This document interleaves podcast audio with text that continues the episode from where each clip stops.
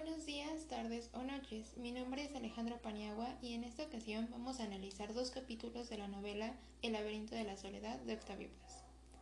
Cualquier mexicano con un básico conocimiento de cultura general conoce quién es Octavio Paz, pero si no es así, se lo recuerdo. Octavio Paz fue un novelista, poeta, diplomático y ensayista orgullosamente mexicano.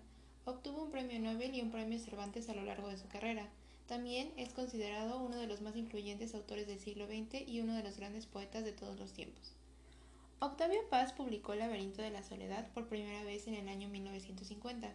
Este, que fue su primer libro de ensayos, sufrió algunas modificaciones a partir de 1959, cuando fue lanzada la segunda edición. En su primera edición el libro constaba de los primeros siete capítulos, y el octavo era solo el apéndice. Desde su segunda edición, el apéndice Nuestros días fue incorporado como un octavo capítulo.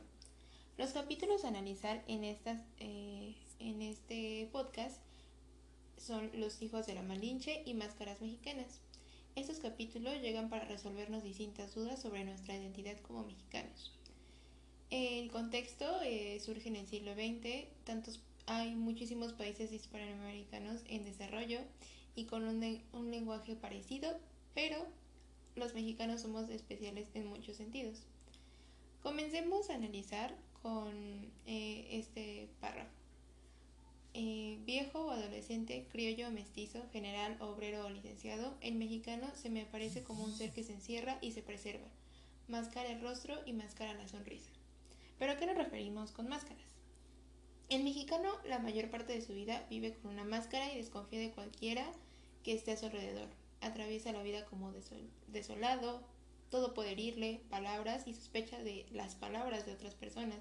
El mexicano siempre está lejos, lejos del mundo y de los demás, lejos también de sí mismo. El hombre mexicano es un macho desde que nace. Tiene miedo a mostrar sus sentimientos ante la sociedad. La ideal de hombría consiste en no rajarse, nunca. Los que se abren son cobardes. El mexicano puede doblarse, humillarse, agacharse, pero no rajarse. Esto es permitir que el mundo exterior penetre en su intimidad. El rajado es de poco fiar, un traidor, un hombre de dudosa fidelidad, que cuenta con secretos y es incapaz de afrontar los peligros como se debe. Pero esta conducta legítima en su origen. Se ha convertido en un mecanismo que funciona solo, automáticamente, y ante la simpatía y la dulzura, la respuesta del mexicano es reservarse, pues no se sabe si los sentimientos que tienen las otras personas son verdaderos o simulados y además la integridad masculina se ve dañada ante la debilidad. Esta es eh, la manera en la que Paz nos plantea la, masculinidad. Por otro lado, a las mujeres las pinta de una manera distinta. Nos menciona que la concepción del el recato femenino interviene en la vanidad masculina del Señor como heredado de indios y españoles. Como en casi todos los pueblos, los mexicanos consideran a la mujer como un instrumento, ya de los deseos del hombre, de los fines que les asigna la ley, la sociedad o la moral, fines que cabe mencionar sobre los que nunca se ha pedido su consentimiento y en cuya realización participa solo pasivamente. Prostituta, diosa, gran señora, amante, la mujer transmite o conserva, pero no crea, los valores y energías que se le confían a la naturaleza o la sociedad. En un mundo hecho a la imagen de los hombres, la mujer es solo un reflejo de la voluntad y querer masculinos. Pasiva se convierte en diosa amada, ser que encarna los elementos estables y antiguos del universo. La tierra madre y virgen, activa, es siempre función, medio canal. La feminidad nunca es un fin en sí mismo, como lo es la hombría. En otros países estas funciones que, que tiene la mujer se realizan a la luz pública y con brillo. En algunos se reverencia a las prostitutas o a las vírgenes, en otros se premia a las madres, en casi todos se adula y se respeta a la gran señora. Nosotros como mexicanos preferimos ocultar esas gracias y virtudes. El secreto debe acompañar a la mujer. Pero la mujer no solo debe ocultarse, sino que además debe ofrecer cierta impasibilidad sonriente al mundo exterior. Ante el escareo erótico debe ser decente, ante la adversidad sufrida. La mujer mexicana, como todas las otras, es un símbolo que representa la estabilidad y la continuidad de la raza. A su significación cósmica se alía la social, en la vida diaria su función consiste en imperar la ley y el orden, la piedad y la dulzura. Todos cuidamos que nadie le falte el respeto a las señoras. Esta es una noción universal, sin duda, pero que en México se lleva hasta sus últimas consecuencias. Es curioso advertir que la imagen de la mala mujer casi siempre se presenta acompañada de la idea de la actividad, a la inmersa de la abnegada madre, de la novia que espera y del ídolo hermético, seres estáticos de la mala va y viene, busca a los hombres, los abandona, por un mecanismo análogo el descrito más arriba. Su extremidad, movilidad, la vuelve muy, vulnerable, actividad e impundicia se alían a ella, y acaban por petrificar su alma. La mala es dura, impia, independiente, como el macho. Por caminos distintos, ella también trasciende su fisiología y se cierra al mundo. En pocas palabras, Paz nos menciona que la mujer es, eh, al ser y hacer lo que un hombre es, se vuelve una mujer mala.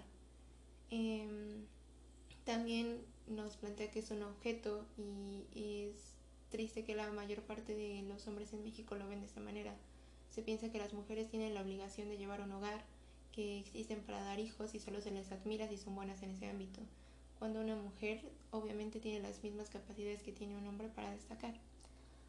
Otro punto importante de estos capítulos es la manera en la que Paz nos menciona el enamoramiento.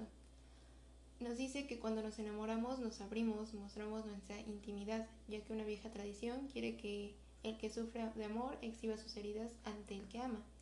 Para descubrir sus llagas de amor, el enamorado transforma su ser en una imagen, en un objeto que entrega la contemplación de la mujer y de sí mismo. Al mostrarse, invita a que lo contemplen, con los mismos ojos piadosos con el que él se contempla. La mirada ajena ya no lo desnuda, lo recubre de piedad y al presentarse como espectáculo y pretender que se mire con los mismos ojos con el que él se ve, se evade en su juego erótico. Pone a salvo su verdadero ser, se sustituye por una imagen, sustrae su intimidad, que se refugia en sus ojos, esos ojos que son nada más que su contemplación y su piedad de sí mismo, se vuelve a su imagen y mirada que contempla. Prácticamente nos dice que al estar enamorados tenemos que mostrarnos como nosotros mismos, cosa que es un tanto contradictoria, ya que el mexicano siempre tiene miedo a esto. Mm, también nos dice que el amor es una tentativa de penetrar a otro ser, pero solo puede realizarse a condición de que la entrega sea mutua.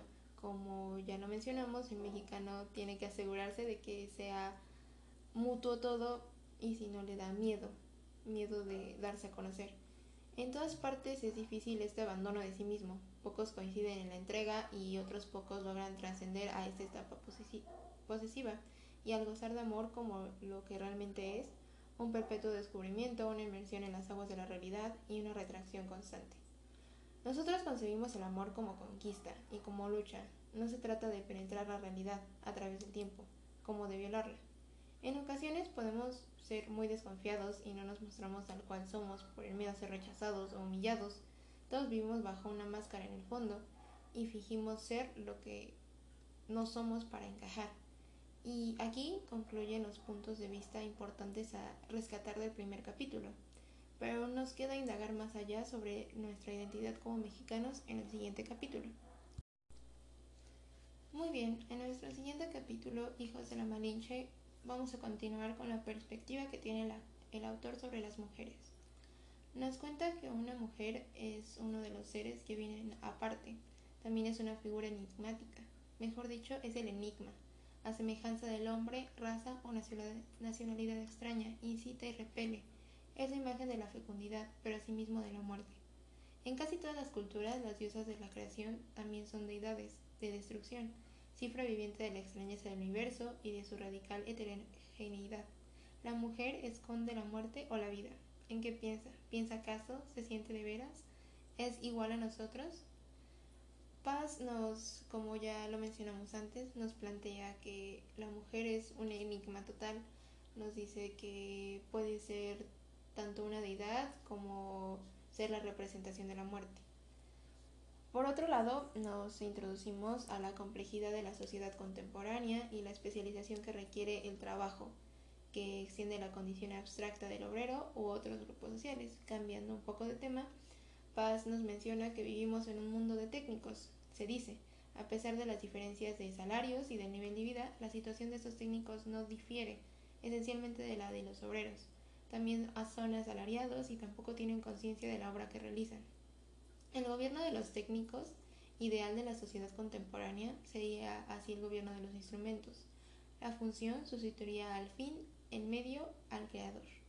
La sociedad marcharía con eficacia pero sin rumbo, y la repetición del mismo gesto, distinta de la máquina, llevaría a una forma desconocida de la inmovilidad, la del mecanismo que avanza a ninguna parte, hacia ningún lado. México realmente se encuentra envuelto en muchas problemáticas. La historia de México, que es la historia de estas circunstancias en las que estamos, contiene, contiene la respuesta a todas estas preguntas. La situación del pueblo durante el periodo colonial sería la raíz de nuestra actitud cerrada e inestable como mexicanos.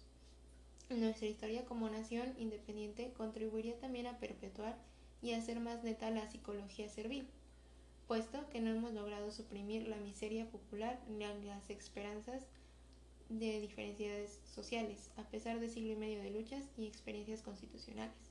Desde tiempo atrás, nosotros siempre hemos tenido una rivalidad entre clase media, clase alta y todas esas diferencias sociales.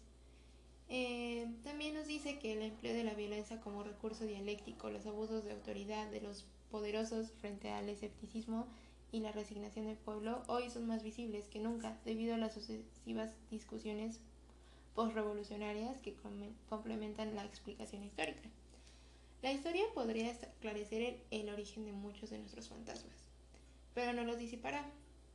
Dicho de esta forma y de manera más resumida, la historia nos ayuda a comprender ciertos rasgos de nuestro carácter, a condición de que seamos capaces de aislarlos y no denunciarlos previamente. Nosotros somos los únicos que podemos contestar las preguntas que nos hacen en realidad y de nuestro propio ser. La historia nos ayuda a no repetir los sucesos que teníamos en un pasado, ya que desde siempre ha habido pelea por las clases sociales y en eso nos, nos ayuda la historia.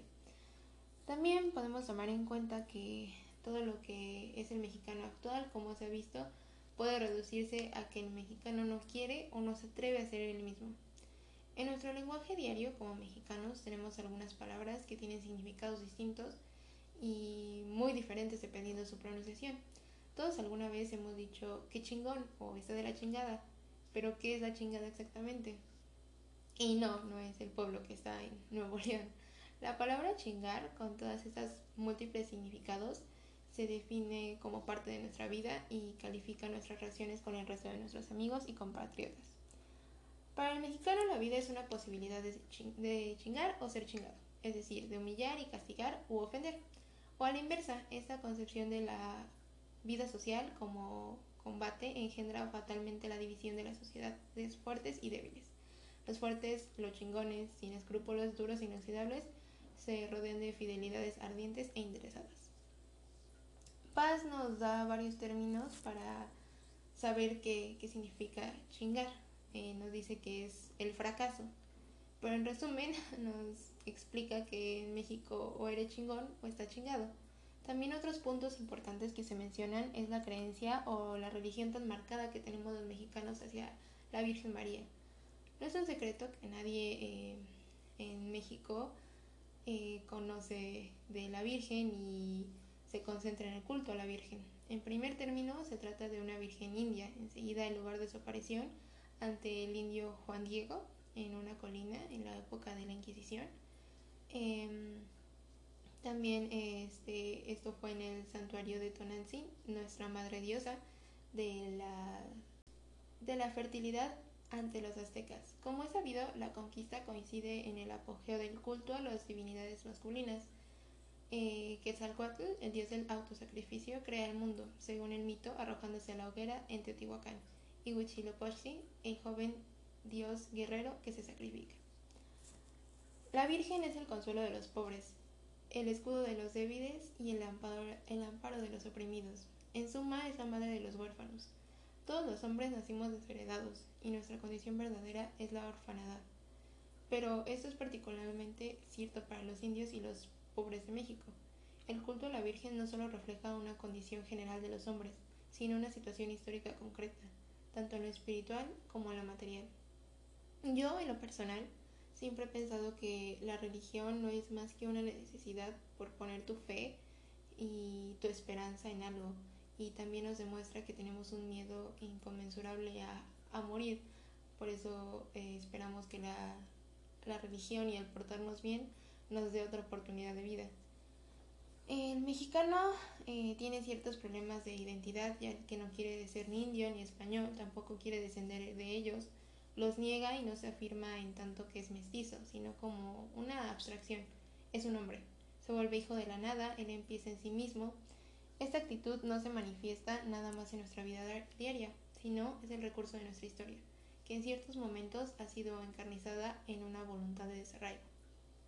Es pasmoso que un país con un pasado tan vivo, profundamente tradicional, a todas sus raíces, rico en antigüedad legendaria y pobre en historia moderna, solo se conciba como una negación de su origen.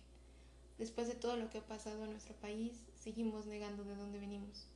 Nuestro grito popular nos desnuda y revela cuál es esa llaga que alternativamente mostramos o escondemos, pero no nos indica cuáles fueron las causas de esa separación y negación de la madre, ni cuándo se realizó una ruptura. El mexicano y la mexicanidad se definen como una ruptura y negación, y asimismo como búsqueda, como la voluntad de trascender en ese estado de exilio, es una suma como viva conciencia de la soledad histórica y personal. En lo personal, creo que esta lectura fue muy enriquecedora, ya que siempre hay formas distintas de ver las cosas y como los mexicanos eh, presentamos algunas actitudes, creencias o incluso palabras que están arraigadas de una gran manera en nuestro vocabulario. Y pues eso es todo. Eh, fueron unos capítulos de demasiado provecho.